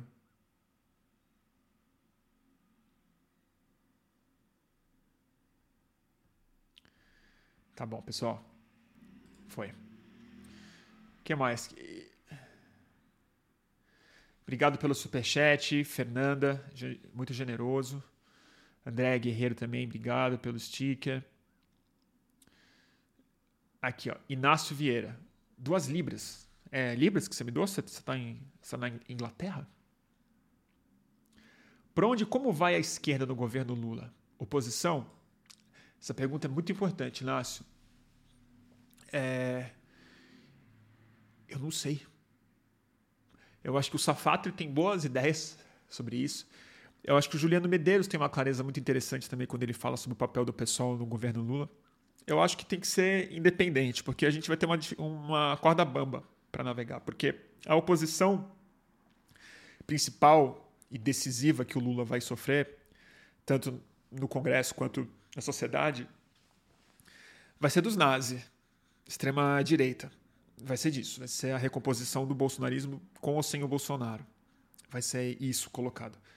É, pastor evangélico radicalizado, garimpeiro, agronegócio predatório, é, pastor picareta, policial militar e essa turma aí que foi, foi convencida que o Lula é o demônio. Fazer o quê? E só que ao mesmo tempo a gente não pode ser adesista, porque o Lula a gente vota nele entusiasmado, consciente de todas as contradições, consciente de que é, vai ser uma luta dura. Então é como é que a gente faz pressão e oposição leal. Como é que a gente não bloqueia, não sabota, mas não não capitula. Como é que a gente cria força so so social, inclusive para fazer parte do que o Lula não quer fazer, e que a gente vai ter que forçar ele a fazer. E outra, que talvez seja uma das coisas mais importantes, que é forçar o Lula a fazer coisas que ele quer fazer. A demonstrar que tem capital político e pressão social que vai responder se ele for mais corajoso do que ele foi nos dois mandatos que ele teve a chance de governar o país, de enfrentar grandes interesses. É, a gente tem uma vantagem, que é o fato do Lula provável, muito provavelmente, eu acho que sim, será o último mandato dele. Ele está no fim de uma biografia política heróica, é, com prisão no meio, com a, com a ascensão, queda e a volta, quer dizer, é a Odisseia grega mesmo. É, então ele, ele tem tudo para responder isso de maneira mais assertiva, né? de ser mais popular, digamos mas ao mesmo tempo a gente vai enfrentar um ambiente político muito mais reacionário, muito mais resistente a isso. E um ambiente político internacional gravíssimo. Não sei se vocês estão acompanhando, porque a gente está numa guerra interna no Brasil, mas assim, o Putin mudou a doutrina nuclear dele nos últimos dias. Né? Antes, a, o uso de armas nucleares estava restrito à ameaça existencial da, da da Rússia e do é, governo russo, e agora o uso de armas nucleares táticas na nova é, é doutrina que ele falou, repetiu e confirmou, é ataque, qualquer ataque em solo russo. E, e, ele provavelmente vai começar a chamar de solo russo uma série de áreas que estão em disputa hoje na Ucrânia. Então, assim, esse tipo de coisa está acontecendo mudança climática está acontecendo, uma recessão global está agendada e, é, e uma crise econômica brasileira está agendada por obra do Bolsonaro, do Paulo Guedes e dessa corja do Centrão que tentaram comprar votos. Ainda bem que o povo brasileiro não vendeu o próprio voto, como a gente viu nos números do Bolsonaro que não sobem mais. Mas é isso. A gente tem um rombo no orçamento do ano que vem que já foi aprovado e está tudo, tá tudo desmontado. Então é uma conta muito difícil de fazer, porque eu acho que a gente vai ter que ser essa esquerda que que os marxistas brasileiros defendem, que o Safato defende, que muita gente mais à esquerda, como eu ainda me considero, defende, que a gente vai precisar apostar mais alto, a gente vai precisar defender ideias mais radicais, vai ter que demandar coisas que hoje são impossíveis, vai ter que se reorganizar de várias formas, mas a gente vai precisar também ao mesmo tempo, baixar as expectativas em relação ao que vai ser possível no curto prazo. A gente vai precisar fazer uma oposição leal e uma adesão responsável ao governo Lula, Vai ser uma sinuca de bico gigantesca. Não vai ser fácil, não. Mas eu não sei te responder isso muito objetivamente. Obrigado pelo superchat, Sony. Deixa eu ler outro aqui. Luiz Guilherme, também. Obrigado. Eu perdi a pergunta de quem fez o superchat e não me. E eu perdi o superchat. Se você puder escrever em caixa alta, assim, fui eu que fiz o superchat, lê, lê minha pergunta, eu te agradeço.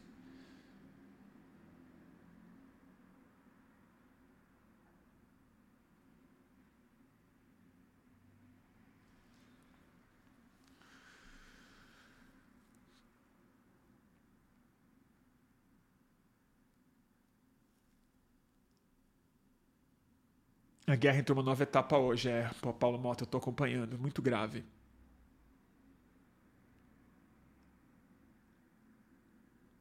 Falcatrua, não manda no, no e-mail que tá no site do Fluxo, não, tá?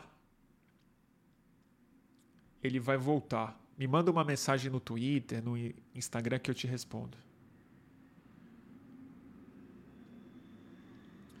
O coronel da reserva Marcelo Pimentel fala muito do partido militar ser quem comanda em Bolsonaro. Como lidar com os milicos do alto escalão caso Lula vença?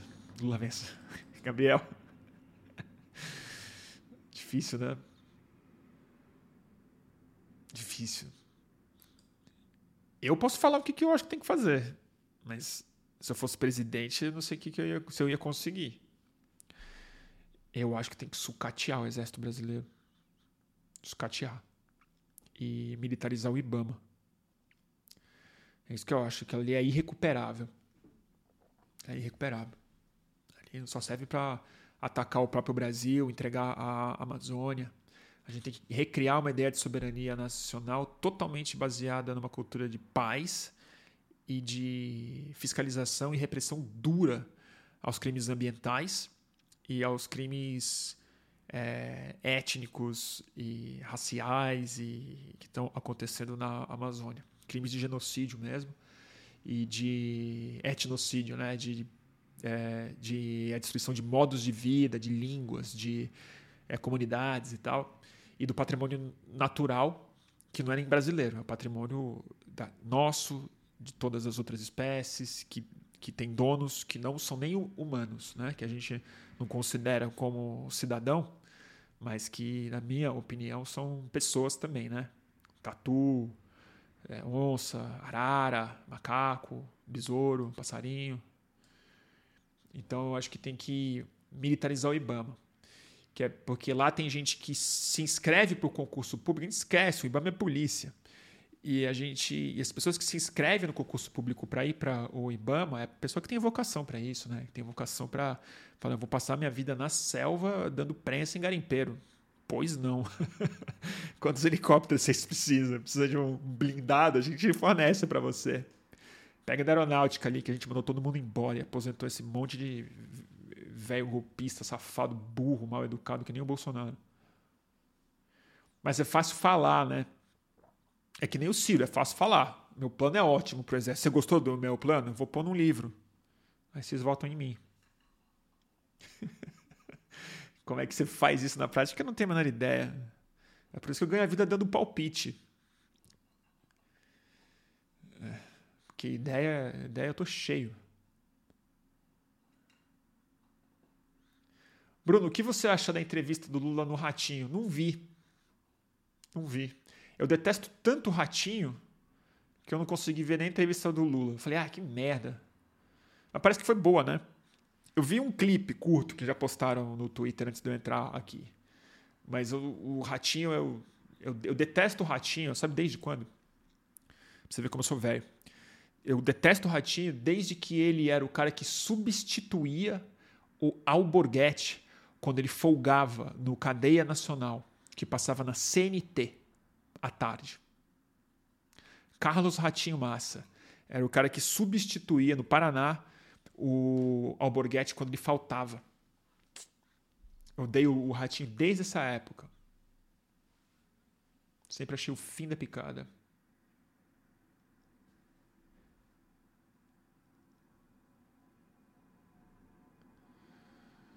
Então, desculpa, mas eu não vi.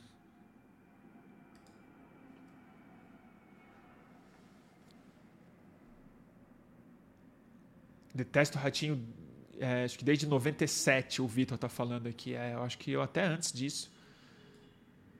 Eu não lembro, mas é isso aí. Eu não gosto do Ratinho, não tenho o menor interesse, o menor respeito por ele. Acho trash. Igual o da Atena. Trash. Trash. E, e, eu entendo, candidato à presidência tem que falar com o público do Ratinho? Tem mesmo. Vai lá. Vai fundo. Vai fundo. O Ciro não vai no Monarque? Vai no. É, a Lula vai, vai no Ratinho. Faz, fazer o quê? O Pedro tá falando que ele apavorou no Ratinho, melhor acerto da campanha até é, agora. Jura? Que bom.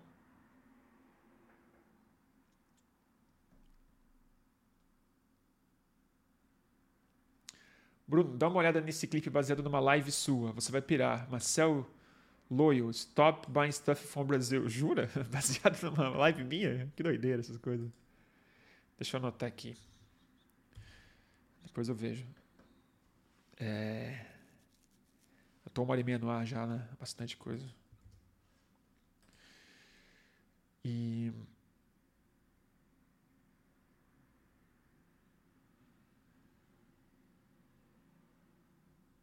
Bruno, o que você pensa do aumento exponencial de forças policiais dentro do Congresso? Como conter isso? É possível? Veja que tem aumentado e muito o número de candidaturas, União Brasil. Pois é. Cara, não sei. É um trabalho de longo prazo, gente. É um trabalho que você, não é uma lei que resolve isso, né? A gente tem que. Não sei, talvez eu esteja muito certamente eu estou muito sob, sob o efeito da conversa que eu tive durante horas à tarde hoje com o Safatli. Mas a questão é a gente precisa oferecer imaginários e horizontes mais interessantes do que o que eles conseguiram oferecer para a turma.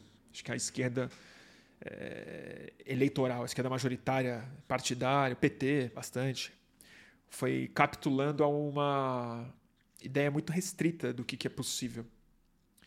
E essa restrição e combinada com o trabalho muito mais diligente, muito mais radicalizado da direita, e o uso que a própria esquerda hegemônica, que o governo PT, que a, a coalizão que o PT fez, foi de uma tolerância intolerável com esse tipo de gente por tanto tempo, permitiu que isso acontecesse. Mas, novamente, essas coisas, esses caras são eleitos. Né? Então você tem que mudar a cabeça do eleitor. E esse não é um trabalho que se faz de cima para é baixo apenas, né? É, eu acho que tem uma certa vocalização, uma, uma, uma é proposição que precisa vir de cima, mas precisa, antes de tudo, entregar resultados palpáveis na vida real das pessoas. Que é por isso que o Lula está sendo reeleito. Não é só porque ele é carismático, porque ele é simples. É porque ele entregou aumento real de salário, comida no prato, geladeira, Bolsa Família, é, muita cisterna no, no, no Nordeste, casa para as pessoas, mudou a vida. Mudou a vida. Então, se a gente conseguir mudar a vida das pessoas e aproveitar essa oportunidade para estender ainda mais o horizonte de possibilidades, a gente tende a ganhar espaço nos próximos anos. Mas é isso, né, gente? A gente está assim desesperado para ver quem que vota em São Paulo, porque tem Marina Silva, Safatri, Sônia Guajajara, Boulos, Érica Hilton, Augusto de Arruda Botelho, uh, Ricardo Galvão, tem, tem mais gente, tem um monte de candidato, candidato incrível para votar em São Paulo. Só para uma vaga de deputado federal, isso. Mas a gente sabe que a gente vai fazer uma bancada pequena. A gente falou isso, mas é mais ou menos isso que tem também. Aí quando você vai ver, a gente elege 70 em São Paulo. Aí você vai ver quem são as pessoas que vão se eleger. Fala, nem sei o nome. Mas é aquela. aquela mentalidade assim, né? Eu vou te falar, eu fiquei batendo em cirista aqui um tempão e tal. Até lamento ter ficado tanto tempo falando disso.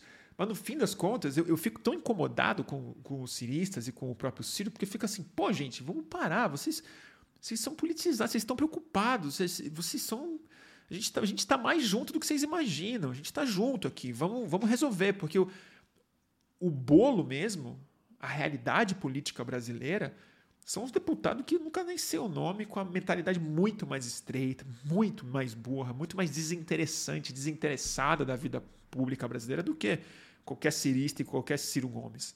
Que, novamente, é, é isso que é o problema, né? Esse é o problema. Tem, uma, tem um meião fisiológico, uma máquina de eleger gente medíocre que é majoritária no Brasil ainda. E além disso, além de eleger essas pessoas que para a gente é o voto mais natural, porque são esses, esses nomes e ideias que representam muita coisa, tem deputados profissionais que a gente também tem que reeleger, que a gente não fala direito. Como Paulo Teixeira, Alexandre Padilha, é, gente séria, gente que opera a lei de verdade dentro do parlamento, que, que tem sabe bloquear coisa horrível, sabe convencer, sabe falar com a oposição, sabe fazer o trabalho do trabalho do dia a dia do legislativo, que também é profundamente necessário para compor uma articulação viável no governo e fazer coisas que que a Sônia Guajajara, que a Marina Silva, que o Bolsonaro não vão conseguir fazer, que é derrubar o orçamento secreto, por exemplo. Isso aí precisa de um tipo de deputado que é assim conhece cada um, sabe conversar com o cara do PSD, sabe sentar do lado do cara do, do PL. Complicado. Leu o superchat da Maíra Ribeiro. Boa. Maíra Ribeiro. Deixa eu ver aqui, Maíra Ribeiro.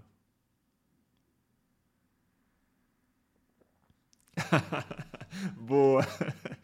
Você acha que o Bolsonaro vai tentar uma última cartada nessa semana? Maíra, obrigado pelo superchat, pela, pela pergunta.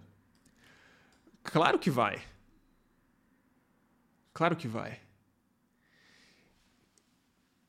O qual vai ser a cartada? Não sei. Eu não sei. Eu acho que é o seguinte, eu participei de uma reunião muito grande, para ninguém achar que foi uma reunião privada.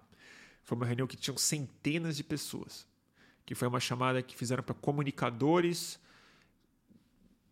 progressistas que já tinham declarado voto no é, Lula, que o, Lula ia fazer uma fala. Então foi um Zoom com centenas de pessoas, com várias salas e tal, só para a gente ver o, Lula falar, dar uma entusiasmada no pessoal. Foi legal, a fala do Lula foi correta, foi bonito, foi divertido ver o Lula no Zoom. Mas a fala mais importante foi a do Janones. O Janones falou depois do presidente Lula. E o Janones falou algo que todo mundo sabe, mas que a gente não fala. E que eu acho que é onde a última, última cartada do Bolsonaro vai estar e vai estar bem, bem planejada. Que é o que ele chamou de ponto cego da eleição. Achei a imagem perfeita. O ponto cego é aquele lugar do carro, né? Às vezes tem. Isso tem muito no carro, tem outros lugares também, mas no carro, quando você olha no espelhinho, tem um ponto que você não consegue ver ali. O ponto cego é de, de quinta a domingo na eleição, os últimos três dias, quando as campanhas vão ser.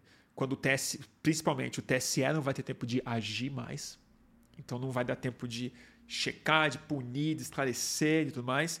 E, mais importante, as campanhas vão estar encerradas. Os candidatos não vão poder usar suas redes sociais mais não vão poder postar nada nos seus sites, não vão poder fazer live no Instagram, tá, vai estar tá em silêncio. Esse momento é a terra de ninguém. Porque, como a gente sabe, esses crimes eleitorais não são punidos, como a gente viu na última eleição. Esclareceu, você tem livros sobre isso, sobre os últimos três dias da eleição, e nada foi, foi feito, ninguém foi punido. Esses três dias vai vir chumbo grosso. Deepfake, fake news, áudio, loucuras, calúnias, ameaças, coisas loucas devem acontecer. Isso é o que eu acho que está agendado, porque eu acho muito improvável que esses caras não tenham a máquina de esgoto prontinha para despejar o vazamento do, do esgotoduto mesmo na internet e na rede de zap, que eles, infelizmente, são muito melhores do que a gente, porque já montaram essas estruturas quando elas eram possíveis de serem montadas. Isso é uma cartada. É, as outras a gente não sabe, porque aí eu não gosto de ser nem conspiratório, nem muito paranoico, porque eu acho que é meio ruim ser paranoico essa altura do campeonato. Porque tem a violência política que está no ar, está acontecendo. As cartadas podem ser, inclusive, no nível de violência. Mas eu vou dizer uma coisa dura de falar, espero que vocês me entendam bem. Teve muita violência, teve gente que morreu, várias pessoas que morreram, várias pessoas foram ameaçadas, várias pessoas foram agredidas, teve tiro na casa de pessoas, acho que ontem, hoje, né? Metralharam a casa de um petista e tal, por causa da toalha na janela. Mas, apesar de muito, ainda assim é pouco perto do que poderia ser, perto do que muita gente estava antecipando como temor. Né, das polícias radicalizarem, de morrer mais gente, explodir bomba, de matar mesmo e tal, os candidatos e tal. Então eu acho que ao, ao mesmo tempo tá mais seguro do que parece fazer campanha e ir pra rua. Eu tô vendo gente na rua com toalha do Lula, com bandeira em casa, ninguém tá com a vidraça arrebentada, ninguém tá apanhando aqui na Paulista. Tudo bem, é a Paulista, eu admito. Mas a semana que vem é semana, gente, de ir tranquilo e com coragem virar, virar voto e consolidar voto e gerar algo que eu acho que não é o vira-voto do desespero, que foi de 2018, né? O do faz a banquinha com café e ajoelha pedindo pelo amor de Deus no voto no Bolsonaro. Foi o que eu fiz. Eu confesso que eu sei o quanto é o quanto parece ridículo hoje o vira-voto. Mas isso não foi a única coisa que eu fiz. Eu fiquei eh, dois anos falando que o Bolsonaro ia ganhar lutei tudo que eu pude. Aí chegou no último dia, eu falei, eu vou pra Paulista pedir voto. Eu chorava na Paulista pedindo para as pessoas que iam votar no Bolsonaro. Eu chorei umas quatro, cinco vezes pedindo para a pessoa não votar no Bolsonaro. Fazer o quê? Fiz, eu fiz mesmo. Eu não, eu não levei bolo, confesso. Eu fui sozinho, com a minha cachorra, que era um pouco mais apelativo. Mas é, eu acho que a gente tem que transmitir nessa eleição não é aborrecer as pessoas na rua. Que nem eu aborreci, encher o saco, ficar quem, quem você vai votar mas é transbordar o sentimento que está em demanda hoje, que é a promessa do alívio. É assim, tá todo mundo exausto do Bolsonaro. São seis anos, desde o golpe da Dilma, mas sobretudo os últimos quatro, de rangedente. De, uh, tipo, tem um, tem um mal-estar no ar. Tem peido na sala, que não sai. Vamos abrir a janela. Esse é o sentimento que a gente precisa passar. Assim, tipo, Vamos mudar de assunto, vai ter Copa. Vem com a gente. Vamos ganhar e chega. Chega. Até porque vai dar muito trabalho também depois, quando o Bolsonaro não admitir que teve. É, essa é a carta dele. É falar que ele ganhou com 60% de votos, que ele sabe e que o TSE roubou. Aí a gente vai ver o que vai acontecer. Mas por enquanto, tem que ser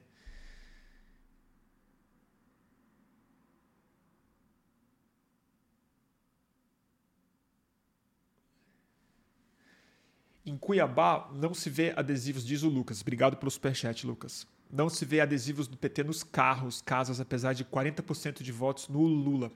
Então, adesivo também não vejo muito.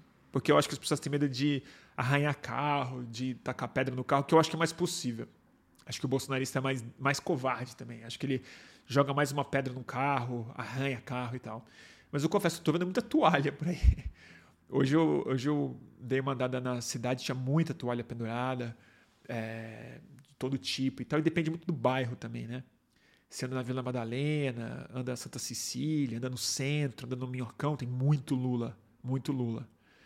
Aí se anda em outros bairros tem mais bandeirinha do Bolsonaro. Mas é. Mas eu tô achando São Paulo, vou te falar que o Brasil tem campanhas muito diferentes, né? São Paulo, eu tô achando a campanha morna, cara. Eu tô achando a, a, a rua exausta. É, o, o, Lula fez um comício aqui em São Paulo. Eu fui. Tava digno, teve um público digno, mas não tava lotado e tal. Tinha muito menos gente do que em Curitiba. Veja, veja você. E eu super entendo. Curitiba tinha que lotar mesmo, cheio demais. Porque Curitiba é uma cidade, poxa, super importante, cheia de político interessante. A vida inteira teve gente, a cultura incrível em Curitiba e e esse karma de produzir aquele marreco desgraçado, que no fim das contas, vamos ser sinceros aqui, o marreco é de Curitiba, mas a República era da Fiesp, né? Ele era, ele era o paranaense a, a mando do monte de paulista escroto que morava no Jardim Europa. Então, assim, Curitiba leva a fama, mas o molho foi cozido aqui na, aqui na Cerqueira César. E, mas eu acho que São Paulo está cansado. São Paulo quer resolver logo, cara. Ah, e eu fui no fim de semana, aí tinha uma militância inacreditável. Fui, fui no Koala, Festival Koala, ver a Gal Costa. Nossa Senhora. Era 98% é, Lula e 2% Alckmin.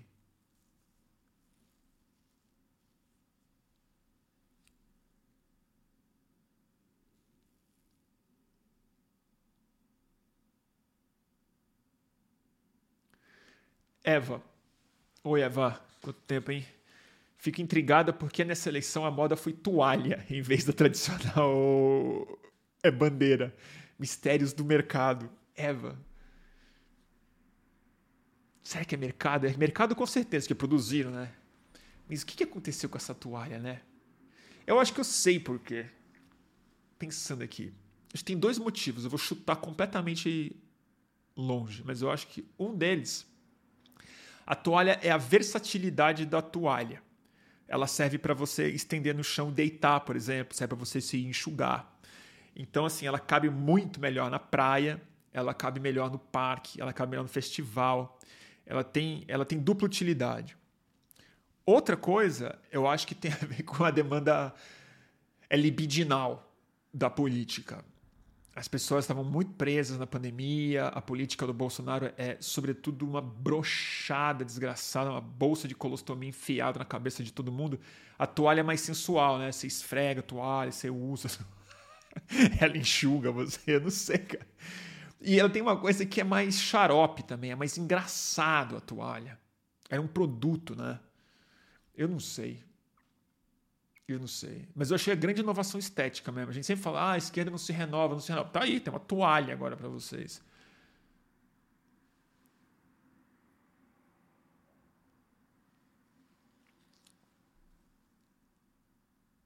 Pablo Vittar é o motivo. É verdade que Pablo Vittar, inegável. Garota propaganda número um. Mas a toalha existia. Quem levou foi um fã.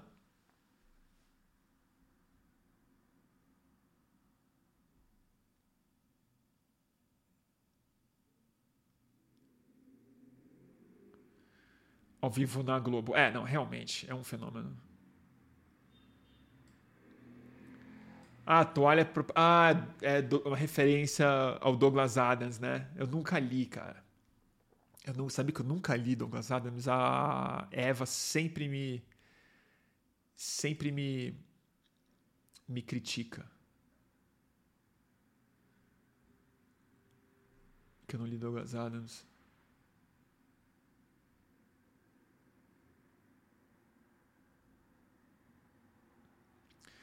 Bruno, você tem alguma ideia de como o possível governo Lula vai gerenciar os ministérios, já que ele conta com mais de 10 partidos em sua base de governo? Eu não tenho a menor ideia, Pedro. Menor ideia. Ah, vai ser o. Eu acho que vai ter boas surpresas e muita decepção. A política é decepcionante. Triste de quem acha que não. Se você conta com a decepção, vai dar tudo certo. Eu conto com a decepção do governo Lula. Vai ser uma decepção é, bem-vinda diante dos quatro anos que a gente passou. Porque, assim, gente, um país que tem mais de 30% de pessoas que ainda votam no Bolsonaro, infelizmente a gente está sequestrado. A gente tem um sequestro interno, sequestrado pelo próprio país. É uma divisão muito grave que aconteceu aqui dentro. E o que não deveria fazer com que a gente se contentasse com pouco. Mas a gente vai ter que construir essa possibilidade do que a gente quer, não projetando ela no Lula. Né? O Lula é o Lula. Já é bastante coisa. Mas eu não sei quanto a vocês, mas eu não estou elegendo um cara que vai resolver os meus, os meus problemas. Eu estou elegendo um cara que vai recompor as condições mínimas para que a gente possa voltar a falar sério sobre política no país. Estou que ele vai resolver os problemas, mas assim, a gente vai parar de ser assassinado, perseguido, ver a Amazônia pegar fogo e reestabelecer um sentido democrático dentro do país, com todas as limitações dessa democracia capenga que a gente tinha antes do Bolsonaro se eleger. Só isso. Tonic Waters, obrigado por não desistir. Obrigado a você pela doação.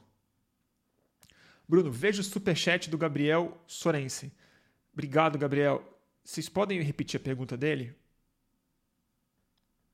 Pedi aqui o superchat. Não tá, não tá mais na. Deixa eu ver se tá aqui. É, não consegui.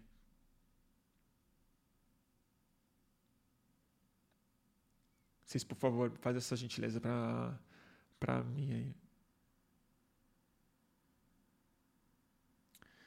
Vou ter que ler mais uma do Giur, que prometo que eu vou ser rápido. Toalha é commodity, é a cara do fazendão do Brasil. O PT vai mudar isso como? Gente, calma, Jurk. É uma toalha. Às vezes uma toalha é só uma toalha. Ciro pauta muito o debate que importa. Por quê? Porque o Brasil é uma fazenda. Você já viu o Ciro Gomes falando sobre agronegócio? Botando a Cátia Abreu de vice? Mineração em terra indígena. Você já viu ele falando isso? Ah, pelo amor de Deus, toalha, gente. Calma, é só uma toalha. Procure pelo nome do usuário. Eu não sei procurar. Repete aqui a pergunta dele. Olha lá, o Kamal Couto está fazendo a pergunta, está insistindo nessa pergunta, mas eu acho uma pergunta boa mesmo. Bruno, você acha que o Lula pode ocupar o vácuo de mediação política que a Merkel abandonou, deixou, uma vez que o Macron não tem essa habilidade, o Olavo Schultz também não? Acho. Ainda mais importante do que o da Merkel. Porque a Merkel só era boa num ambiente que tinha o Donald Trump como protagonista e um vácuo generalizado no mundo inteiro. Porque a Merkel, gente. Deixa eu dar uma notícia para vocês. Para quem tem saudade da Merkel e do Obama, talvez não tenha acompanhado muito bem o que, a Merkel representou na Europa depois da crise de 2008, nem o Obama eram dois líderes carismáticos, democráticos, assim, preferíveis ao que a gente viu emergir nos últimos tempos, mas a Angela Merkel deu o um tiro de misericórdia na, na Troika, no Siriza, na é, Grécia, é, depois da... Ela foi cúmplice da financiarização completa da zona do é, euro e da, do assassinato financeiro das possibilidades de soberania econômica à esquerda dentro do bloco europeu. Através dessas castrações é, que o Obama fez e a Merkel fez na Europa, o Obama nos Estados Unidos, quando ele não responsabiliza o Wall Street e persegue o Assange, persegue o Snowden, quando ele cria um plano, um, um, um, programa de saúde que não cria nenhuma opção pública e, e tudo e, e, e, faz isso, você mata que o outro mundo seja possível à esquerda e você autoriza que a energia do sonho vá para a direita extrema, que em geral nunca é reprimida, né? diga-se de passagem, como a gente muito bem vê. Então eu não tenho nenhuma saudade da Angela Merkel como mediadora do Lula eu tenho. Eu acho que talvez a, se ele recompuser a soberania é, é ambiental brasileira, conseguir fazer com que freie a devastação da Amazônia e, e, o novo negócio do ouro e da, e da exploração fundiária na Amazônia seja brecado no curto prazo, e ele se tornar um, um estadista mundial em alta demanda, que eu acho que ele foi e é capaz de ser novamente, eu acho que pode ser o melhor papel que o Lula pode desempenhar nos próximos anos, com todas as contradições que a gente sabe que vão acontecer dentro dos ministérios das políticas públicas aqui. Como é, essa crítica eu, eu, compartilho com o Ciro Gomes, vamos dizer, que eu não acho que o Lula é o cara que vai enfrentar os banqueiros brasileiros, o poder banqueiro brasileiro. Não acho. Não acho. Não foi, não, não acho que será. Não é para isso que a gente está elegendo ele. É, também não acho que o Ciro conseguiria. E acho que o discurso do Ciro, infelizmente, nos últimos tempos descambou para o antiglobalismo já no alambrado do antissemitismo. Acho mesmo, tá? É, mas, enfim, acho que eu já respondi, acho que é isso.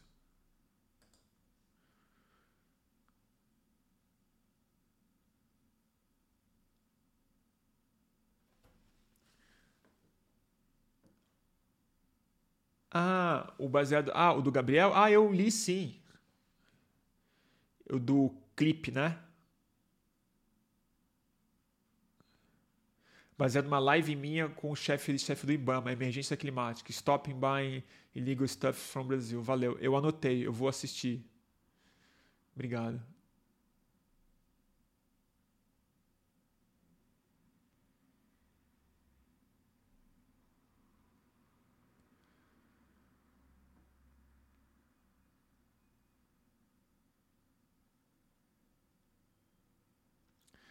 Tá bom, gente? Eu acho que eu vou encerrar.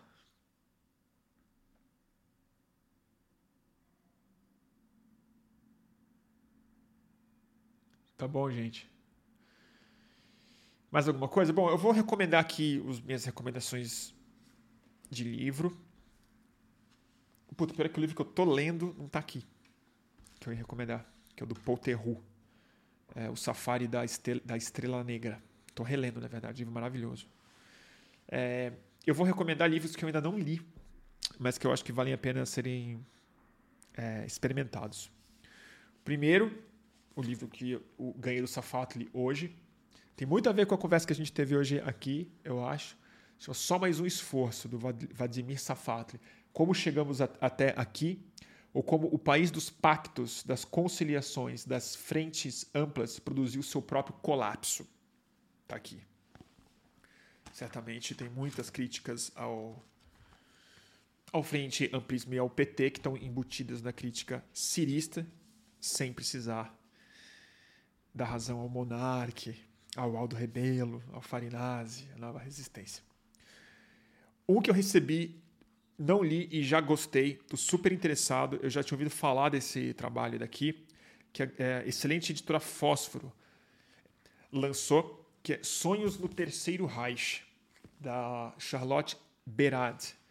Novamente, não li, mas é um estudo dessa jornalista que durante a ascensão do Hitler, desde 33, ela começou uma pesquisa longa de entrevistar alemães sobre os sonhos que eles estavam tendo ao longo da ascensão nazista. É um trabalho que começou a ser feito no Brasil também durante os anos Bolsonaro acho que muito inspirada nesse trabalho que a Charlotte fez. Lembrando que nos anos 30 a, a psicanálise era ainda uma, uma disciplina recente e, e, e, encantando muita gente, e essa documentação começou a ser produzida em tempo real. Então saiu agora, acho bem pertinente para quem, como eu, gosta do, do assunto de sonhos e política e inconsciente e do meu amigo Pedro Abramovay e da Gabriela Lota, A Democracia Equilibrista, Políticos e Burocratas no Brasil. O Pedro é um cara inteligentíssimo, interessantíssimo, com uma passagem, um trânsito na política muito legal, participou do, do governo Lula no, sob a batuta do Márcio Tomás Bastos. E não, não li ainda, mas vou começar nos próximos dias. Certamente tem muito a falar sobre, o, sobre as internas da política brasileira exatamente através de leis e de processos que aconteceram de fato. Então, a lei de acesso à informação no Brasil, política de drogas, que ele foi uma das pessoas vanguardistas na proposta de uma política de drogas no Brasil, foi mandado embora pela Dilma Rousseff antes de assumir a Secretaria Nacional de Drogas, porque ele se posicionou a favor da legalização. Outra crítica imperdoável que eu faço a Dilma Rousseff, é, a captura da Controladoria Geral da União. Então, são coisas muito práticas da política real no país. Estatuto dos Povos Indígenas, escrito por duas pessoas que entendem bem do riscado. Então, é isso daí que eu ia recomendar. Tá bom, turma?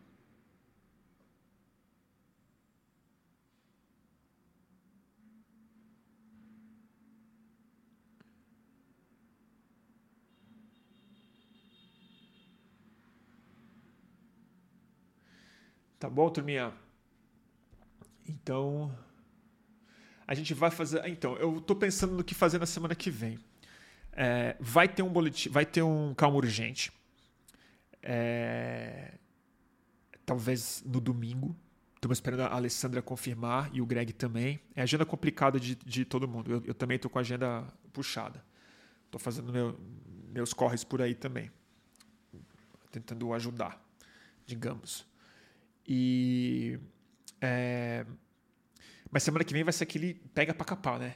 Então vai ter boletim do fim do mundo, pelo menos um ou dois. Vou começar a acompanhar as pesquisas. Os, últimos dias eu entro em frenesi também. É, vamos repetir a dose e vamos ver o que a gente faz no dia da apuração. Se eu entro ao vivo, se eu vou para alguma festa, não sei o que vai acontecer, mas eu prometo que a gente se vê em breve. Tá bom? Obrigado, turma. Desculpa se no começo foi meio prolixo, acho que demorou para engatar o boletim, não sabia muito bem onde estava chegando, mas é isso aí. Tá bom, gente? Juk, sei que, sei que eu é, fiquei argumentando muito, tentando te, te convencer. Com todo respeito, obrigado pela audiência de sempre, pela audiência respeitosa de sempre. Não te bloqueio, não vou te bloquear, igual eu fiz com muito cirista, lamento dizer. Mas é isso. Abre o coração e na privacidade da urna eletrônica, ó. Vamos lá, gente. Vamos resolver esse assunto aí. Acabar com essa palhaçada o, o quanto antes. Ninguém merece mais quatro semanas disso. Tá bom? Beijo em coração. Até a próxima.